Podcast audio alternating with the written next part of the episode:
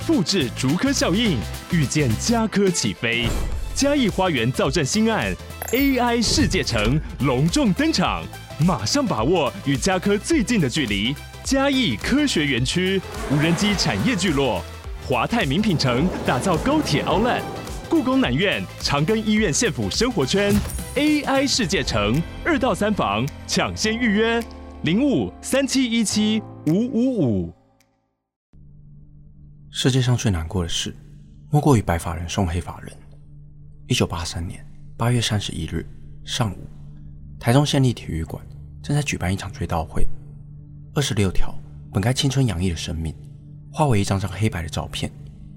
台下坐着的是失去孩子的父母。这是台湾史上最严重的一场校园意外，也是台湾建筑史上挥之不去的阴影。大家好，我是希尔，欢迎收看本集的重案回顾。今天这一集，就让我为大家介绍丰原高中礼堂倒塌事件。这起事故发生的地点，正是位于台中县丰原镇的丰原高中，成立于一九五四年，是一所历史悠久的老牌学校，在联考年代，更是台东地区前三志愿的明星高中。而就是这样的一所知名学校，却怎么会发生如此重大校园意外？让我们将时间推回到一九八三年的八月二十日，那时正接近暑假的尾声，学生们即将展开新的学年。而为了让新生们能够更快地适应新的校园环境，许多学校往往会在开学的前几天，为即将入学的新生们举办新生训练。丰原高中也不例外。当天，考上丰原高中的高一新生们，带着兴奋又紧张的心情，踏进了这所梦寐以求学校。由于当时正逢雨季，大雨连绵不断，校方便选择在大礼堂举办新生训练。六百四十七名高一新生列队走进了大礼堂。但他们却怎么也想不到，不久后，这里将会发生一场史无前例的灾难。下午一点，大雨更加滂沱，学生们用完餐后，便接着继续下午的课程。当时，最后一名讲师面对着六百多名学生，而就在课程刚开始没多久，礼堂左侧突然轰隆的一声巨响，接着大水贯穿了礼堂的屋顶。这时，有学生已经警觉性的站了起来，但大多数人。都还没有意会过来，不到几秒钟的时间，左侧的屋顶便整片坍塌，夹带着钢筋和水泥压在人群之中。这时，学生们才开始慌忙的逃窜。但六百多人要紧急疏散，又岂是那么容易的事情？当大部分还能行走的学生逃出礼堂之后，却还有三百多名学生被困在礼堂，被压在瓦砾和钢筋之下。礼堂倒塌造成的巨响，吸引了许多民众围观。警方在获报后，第一时间抵达现场，位在太平区的陆军军团也立即派出了两百多名工兵协助救援。现场也有许多热心的民众，不顾礼堂有再次崩塌的风险，拿着车用的千斤顶冲进了礼堂。学校附近工厂工人们一听到消息后，也立刻放下手边的工作，参与救援行动，将学生从瓦砾堆救出来。现场除了哀嚎声不断，最触目惊心的，便是在瓦砾堆中不断挥舞的手。一些还有意识的学生无助地向前来救难的叔叔们求救。至于第一时间来不及逃难，被这数吨重的钢筋水泥压在最下层的，大多都是女学生。由于当时是男女分座，男同学被安排在礼堂右侧，女同学则被安排在左边。左侧屋顶的坍塌让左边的出入口变形，无法及时逃生，因此大部分被困的都是女同学。且当天是入学的第一天，各班导师根本还不认识自己班上的学生。这也让实际到底有多少学生被困在瓦砾堆中变得更加难以掌握。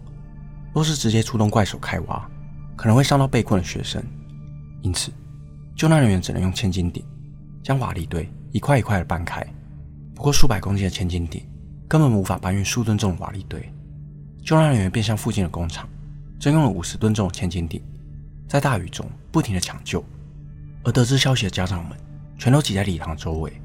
等待着自己孩子平安归来，直到傍晚，才将所有被压在钢筋水泥底下的学生救了出来，但依然造成二十六名学生死亡，八十六人轻重伤，且死亡的全部都是女学生，是台湾有史以来最严重的校园灾难。七天后，政府在台中县立体育馆为离世的二十六名女学生举办追悼会，现场的所有家属都哭得泣不成声。谁可想，一个十五、十六岁的女儿，会在入学的第一天就再也回不了家。开学后，其余逃过一劫的同学们，有的选择回到学校上课，有的选择转学，但大部分的人都患上了创伤后压力症候群，也就是俗称的 PSTD。有很长的一段时间都没有办法集中注意力。上课时，他们总会静静地望着天花板。那天李阳倒塌的场景，仍在他们脑海中无法忘怀。任何一点动静都会让他们坐立难安。有一次，一架军用直升机飞过丰原高中上空，直升机螺旋桨轰鸣声让许多经历过创伤的同学吓得直接冲出教室。还有一次，校工正在修剪花草时，除草机的震动声也再次让学生们惊恐不已，担心屋顶会塌下来，甚至还有学生为了逃难，差一点就从三楼跳了下去。校方才了解到，那天礼堂倒塌。在学生心中留下了多大的阴影？后来的一整个学期，几乎都被安排在户外上课，加上心理辅导，才让学生们慢慢走出阴霾。而事发过后，检察官也立刻展开了调查，查明礼堂倒塌的原因。原来，在事发前几个月，校方因为礼堂漏水严重，便向教育厅申请整修的补助经费，而教育厅总务室官员潘祖武，因为与承包防漏工程的公司负责人。张忠雄熟识，并有意引荐给校方，再从中图利。当一切拍板定案后，丰原高中取得一百六十万元的补助经费，便打算趁学生们放暑假时，在礼堂的楼顶加盖防水隔热设施。原理是在屋顶新建一个蓄水槽，用积水来降低室内的温度。八月六日完工后，承包公司还提出了使用期限十五年、绝不漏水的保证。没想到，在完工十八天后，遇上连日大雨。就酿成了如此重大的灾害。深入调查后，更发现礼堂增建时并没有建造以及使用执照，属于违章建筑。虽然礼堂本身的设计并没有问题，用积水来隔热是十分常见的工法，但事故真正的祸首是营建厂商，并没有按照设计图施工。根据建筑学会鉴定的结果，原本十二公分高最大蓄水量被擅自改成四十四公分，且原本应该有四个排水孔。也被更改成为两个。营造厂商更为了节省成本而偷工减料，在钢筋支柱中掺杂粗粒径的材料，导致钢筋里头混凝土并不结实，大大降低了支撑性。而负责整个防水隔热系统设计师李佳瑞，在事故发生的前一天，才亲自回到礼堂验收。当时，他还目睹了屋顶大量蓄水，早已超过当初设计的负载量。若是提早告知校方，立刻排水。本可以避免掉这场灾难，但他还是在验收单上草率的盖章通过。官商勾结与偷工减料，加上连日的大雨，让屋顶负荷过重，最终酿成了这场悲剧。时任教育厅厅长黄坤辉在事发隔日便请辞下台，并为罹难学生的家属要求国赔每人一百万元。而教育厅官员潘祖武、承包公司负责人张忠雄、设计师李家瑞。与营造厂负责人王进忠等十二人，则被最高法院以贪污以及过失致死罪判刑十到十四年，民事责任则需赔偿受害者家属合计两千多万元。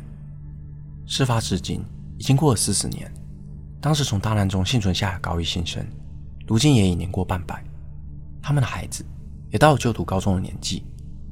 台南女中学务主任李宜芳，正是这起事件的幸存者。